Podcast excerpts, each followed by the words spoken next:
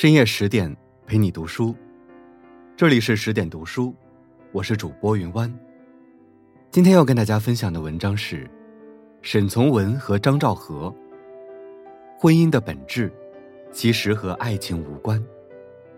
作者杜登龙。一九零二年，他出生在湘西凤凰，一个穷乡僻壤，恰逢乱世之秋，小学都没读完，便参军进了当地土著部队。一九二二年，为了开拓眼界，拥有更加出彩的人生，他毅然脱下军装，做了个北漂。孤身到了北京，他渴望上大学，去实现自己的理想。可连标点符号都不会用的他，入学考试没能通过，只好在北京大学做个旁听生。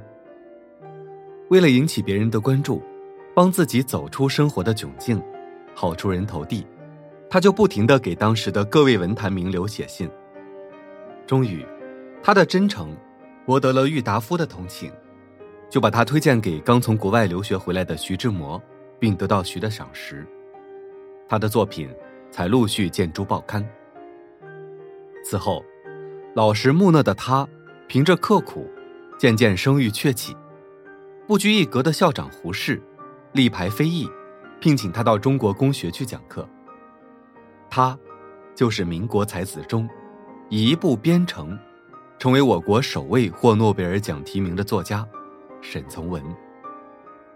而他出身名门，家世显赫。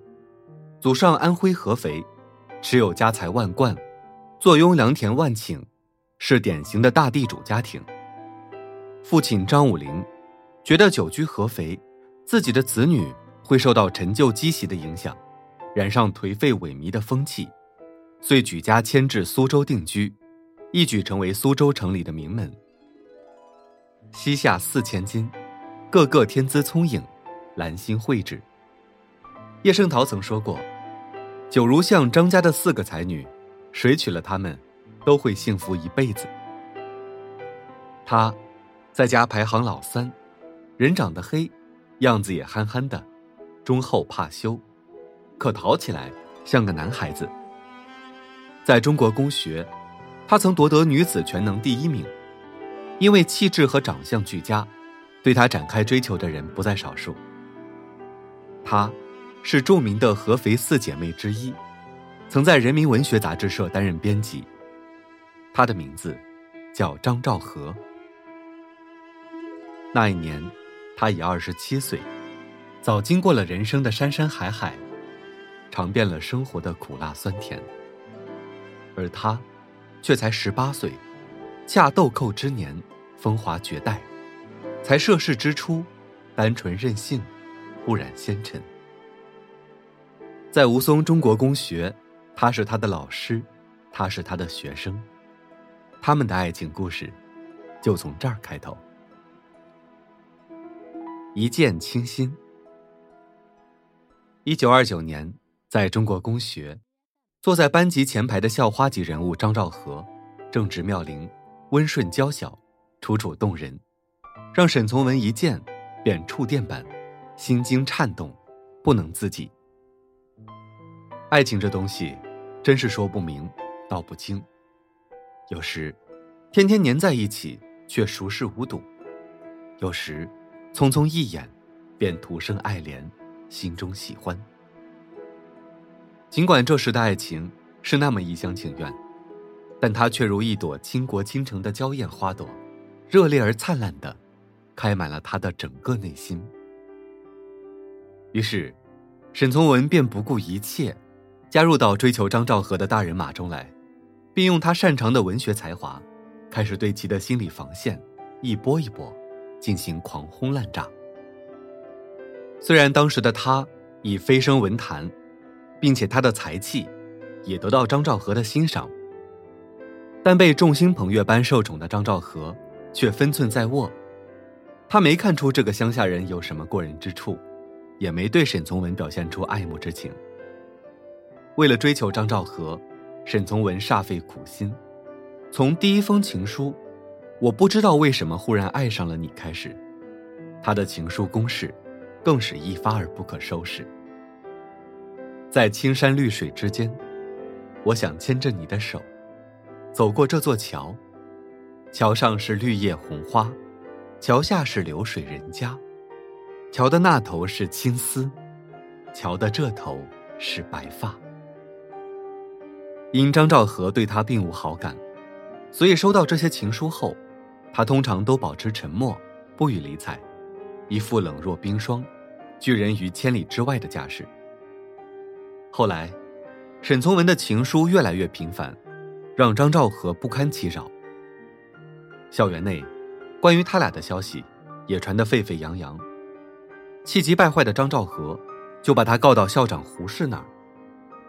胡适本想做个月老，为二人牵线搭桥，但试探张兆和的态度，才知道这件事只是沈从文剃头挑子一头热，他并没有真正打动张兆和的芳心，所以也无能为力。沈从文虽然有些失望，但仍然没有放弃。他觉得还是他的努力不够，不能走进他敏感而孤傲的内心世界。智处在我只喜欢你的人设中，有段话说：“我们每一个人，都由无数个十万分之一的幸存粒子组成，散落在数十亿的人海。所以我和你相遇，是无数个微小粒子前赴后继、湮灭碰撞，创造出来的奇迹，珍贵又难得。”生命的旅途中，注定布满荆棘，而那个无比温柔的走进眉间心头的人，一旦遇上了，就不要轻易放手。终成眷属。一九三二年夏，张兆和大学毕业后回到苏州老家，恰好沈从文受杨振声邀请，去青岛大学当教授，因为不堪相思之苦，决定赶到苏州。去看望自己的梦中情人。凭着卓越的才华和不凡的谈吐，沈从文很快便受到张家人的好感和欢迎。三小姐张兆和虽不觉得他可爱，但他这番苦心，也让他觉得足够可怜和可敬。沈从文回到青岛后，情书攻势丝毫未减，每每想起张兆和的一颦一笑一蹙眉，他便激情澎湃。我行过许多地方的桥，看过许多次数的云，喝过许多种类的酒，却只爱过一个正当最好年龄的人。再冰冻的河，春天来了，也会开封；再冷漠的心，时间久了，也会捂热。一九三三年九月九日，经过了长达四年的追求历程，沈从文与张兆和。这对有情人终成眷属。席慕容说：“在年轻的时候，如果你爱上了一个人，请你一定要温柔的对待他，不管你们相爱的时间有多长或多短。若你们能始终温柔的相待，那么，所有的时刻，都将是一种无暇的美丽。真正幸福美好的事情，总是会晚一点来到。”只要你不气馁，欣然尝过了之前的苦，定会等来之后的甜。摩擦冲突，当所有的激情和狂热逐渐褪去，生活的舞台上，只会剩下平凡简单的日子和原形毕露的现实。张兆和与沈从文，在岁月一天天粗糙的磨砺中，在寻常的人间烟火中，两人的精神世界。开始慢慢出现裂缝。常言道：“贫贱夫妻百事哀。”再美的情话，也抵不住现实中的摩擦。说一万遍我爱你，不如好好过日子。沈从文喜欢收藏古董，而张兆和觉得家里生活拮据，每一分钱都该花在刀刃上，没必要附庸风雅，冒充绅士。沈从文当过兵，生性豪爽，爱扶贫济困，常仗义疏财，出手大方阔绰。而张兆和是个理性的现实主义者，虽然以前是大小姐，十指不沾阳春水，可自从下嫁沈从文之后，整天与柴米油盐打交道，生活的重压下，他学会了每天精打细算过日子。为此，沈从文总埋怨他不大方、太抠。在人生奔涌的河流里，大多数人最后选择了随波逐流，将热爱无奈的让位于生活。而婚姻的理想和现实之间，总有许多鸿沟，只有互相理解，才能逐渐弥合彼此之间的隔阂，营造更加美满的生活。周国平说：“性是肉体生活，遵循快乐原则。”爱情是精神生活，遵循理想原则；婚姻是社会生活，遵循现实原则。夫妻之间难免磕磕碰碰，如缺乏沟通，甚至为一件鸡毛蒜皮的小事各执一词，相互抱怨和指责，再好的关系也会从冷战走向冷淡。移情别恋。表面温顺敦厚，内心情感丰富的沈从文，是个理想主义者，对婚姻原本有着诸多浪漫的期待。可日常的琐碎，缺少情调的爱情，却如一团团乱麻，总缠绕着他那颗激情四射的灵魂。让他收敛那颗炽热狂放的心，他不甘心。一个偶然的机缘，他在朋友家碰见了一个叫高青子的文艺女青年。高青子是他的铁粉，对这位天才作家有着近乎痴狂的崇拜。当他第一次见到他时，他甚至激动的说不出话来，言语中不时流露出相见恨晚的仰慕之情。沈从文那颗被自卑压抑和被生活灼伤的心，再次被撩得心火摇荡。水是各处可流的，火是各处可烧的，月亮是各处可照的。爱情是各处可到的，一个有心，一个有意，情投意合之中，他早把世俗与责任抛之脑后，做了薄情郎，义无反顾的出了轨。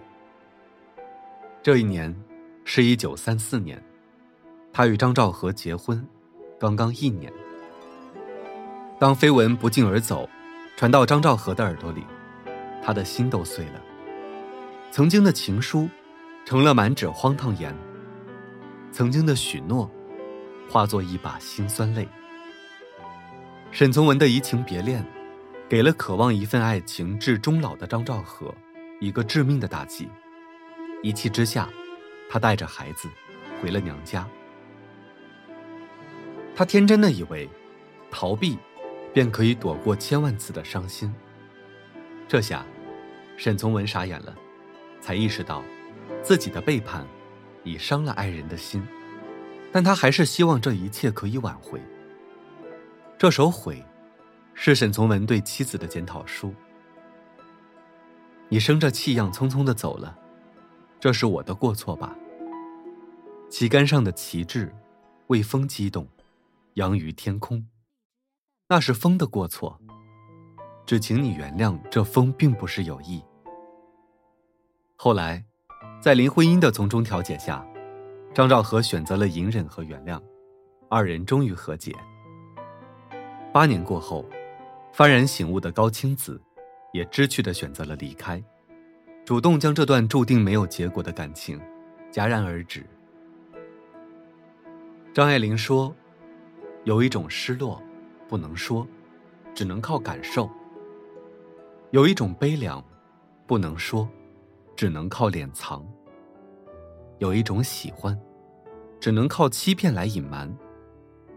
有一种心痛，叫做爱不能语。其实，婚姻的围城中，当疯狂的追求已偃旗息鼓，相濡以沫的搀扶，才是漫长人生路上最大的慰藉。貌合神离。岁月，可以慢慢抚平滴血的伤口，却修复不了纯真的感情。本以为的双宿双飞，到头来却是无尽悲凉。沈从文出轨之后，至死都没有求得张兆和的真正原谅。他一生都在仰望的人，却从来没给他真正的爱情和懂得。一九八八年五月十日，沈从文心脏病复发，走完了他坎坷曲折的一生。弥留之际，他紧紧握着赵和的手。三姐，我对不起你。